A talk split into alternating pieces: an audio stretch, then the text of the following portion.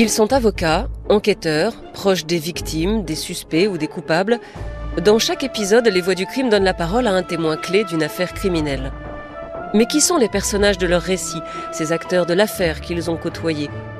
Victimes, suspects, coupables, policiers ou avocats, je vous propose de revenir sur leur parcours, d'explorer ensemble leur personnalité et de vous faire découvrir certains aspects méconnus de leur histoire.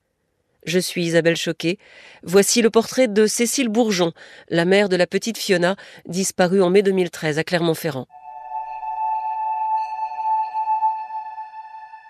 La France entière a vu son visage à la télé, sa blondeur juvénile un peu abîmée déjà. La France entière l'a entendu réclamer son enfant, des sanglots dans la voix. Elle affirmait alors qu'elle s'était endormie dans un parc et qu'à son réveil, Fiona n'était plus là.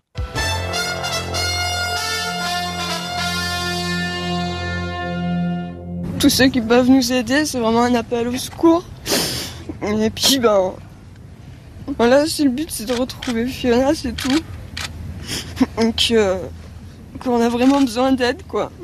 N'importe qui qui voit Fiona, n'importe qui, qui qui a Fiona, ben voilà, qui qui nous la ramène, qui nous la ramène, c'est tout. Quatre mois plus tard, ce mensonge était vanté. Les enquêteurs ont mis en évidence les incohérences de Cécile Bourgeon et de son compagnon Berkan Maclouf. Et le couple avoue. Fiona a été battue et enterrée à la va-vite dans la forêt. Mais battue par qui? Cécile Bourgeon est-elle une mère infanticide Une complice Une femme sous emprise? Après quatre procès, on peine encore à cerner la personnalité complexe de cette jeune femme à la dérive. Elle n'a que vingt ans quand Fiona vient au monde. Cet enfant, elle ne l'a pas voulu. En vérité, l'histoire se répète, car Cécile Bourgeon elle-même est un accident, comme on dit.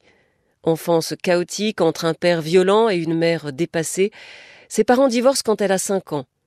Avec son beau-père, il n'y a pas d'entente, et chez son père, elle est battue et assiste à des scènes de sexe avec ses conquêtes d'un soir. À l'école, elle surnage à grand-peine.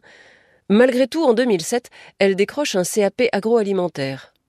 Cette année-là, c'était la plus belle année de ma vie, dit-elle au tribunal. J'ai eu mon diplôme, mon permis et Fiona. Le père, Nicolas Chafoulé, elle l'a rencontré à 15 ans, il en avait 18. Et même si ce bébé n'est pas voulu, Cécile Bourgeon assure qu'elle est heureuse, parce qu'elle a toujours eu envie d'être mère jeune, elle adore les enfants. Une amie confirme, elle était aux anges, tellement fière quand elle parlait de sa grossesse ce bonheur sera bien éphémère, car très vite le couple s'enfonce dans la drogue. Cécile assure que c'est Nicolas qui l'a initié et qui l'a entraîné dans cette spirale infernale. Quelques joints d'abord, puis les drogues dures. On consommait cinq à dix grammes d'héroïne par jour à nous deux, dit-elle. On prenait de tout ecstasy, LSD, cocaïne. La grossesse n'y a rien changé. Elle l'a dit à une amie Fiona est un bébé héroïne. La petite Eva aussi, sans doute, née trois ans plus tard. Nicolas est au chômage. Cécile, elle, travaille comme serveuse, aide à domicile, ouvrière dans une laiterie, pour élever ses filles, mais aussi pour payer la drogue. Ce couple camé ne va pas tarder à exploser.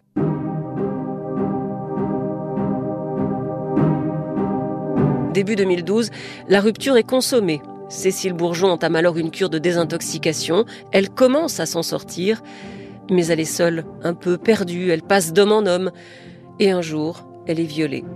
Selon son avocat, c'est le début de la descente aux enfers. Elle replonge, et c'est en achetant des psychotropes qu'elle rencontre Berkan Maklouf. Ils ont le même genre de parcours, enfance cabossée, la drogue, la violence. C'est un coup de foudre, ou peut-être simplement deux misères qui se reconnaissent. Il s'installe chez elle, et pour son entourage, c'est là que tout bascule. Jusqu'ici, malgré la drogue, Cécile Bourgeon était une bonne mère, douce, aimante, ses enfants passaient avant tout. Brusquement, elle devient la marionnette de Berkane. Elle s'est mise avec lui et après, on n'avait plus le droit de la voir ni de lui parler, raconte une amie. Elle est tombée enceinte très vite, ajoute une autre. Elle ne parlait que de lui et de leur enfant à venir. Je l'aimais très, très, très fort, dira Cécile, mais les coups sont arrivés assez vite. Même enceinte de Bilal, je prenais des coups de pied dans le ventre, je le cachais. Berkan Maklouf semble contrôler sa vie. Il la suivait partout, raconte une autre copine. C'est pour ça que je n'ai jamais pu croire qu'elle avait été au parc toute seule avec les filles. Il ne la lâchait jamais. Ils se droguent ensemble, parfois devant les deux petites filles. Parfois ils sortent et les laissent seuls. Parfois aussi, ils les emmènent chez Tonton, un squat où ils s'approvisionnent. Certains affirment que Fiona n'était plus traitée de la même façon. Elle est passée de la petite princesse au petit boulet. Elle était beaucoup plus effacée. Cécile voulait qu'elle appelle Berkane papa. Cécile, qui a développé une haine farouche contre son ex, Nicolas, jusqu'à dire à des proches en parlant de Fiona Elle ressemble trop à son père, elle me dégoûte. Assez pour commettre l'impensable? Tous ses anciens amis sont formels, jamais Cécile Bourgeon n'a frappé ses filles. Mais il y a cette détestation pour le père de Fiona, sa nouvelle grossesse, la drogue et le caractère très influençable de la jeune femme. Cécile Bourgeon est une éponge, dit la psychologue qui l'a rencontrée juste après la disparition de Fiona. On peut en faire ce qu'on veut, c'est un buvard. Elle évoque un niveau intellectuel moyen faible et une grande immaturité affective. Cécile Bourgeon cherche désespérément des marques d'affection, dit-elle. Elle a tendance à instaurer des relations de dépendance au risque de s'engouffrer dans des situations à risque. C'est une nature passive, avec un manque d'assurance et d'estime de soi et une fragilité identitaire qui la rend très impressionnable, voire manipulable. Conclusion de la psy, tout, tout dans son parcours de vie était fait pour qu'elle se trouve sous l'emprise de quelqu'un.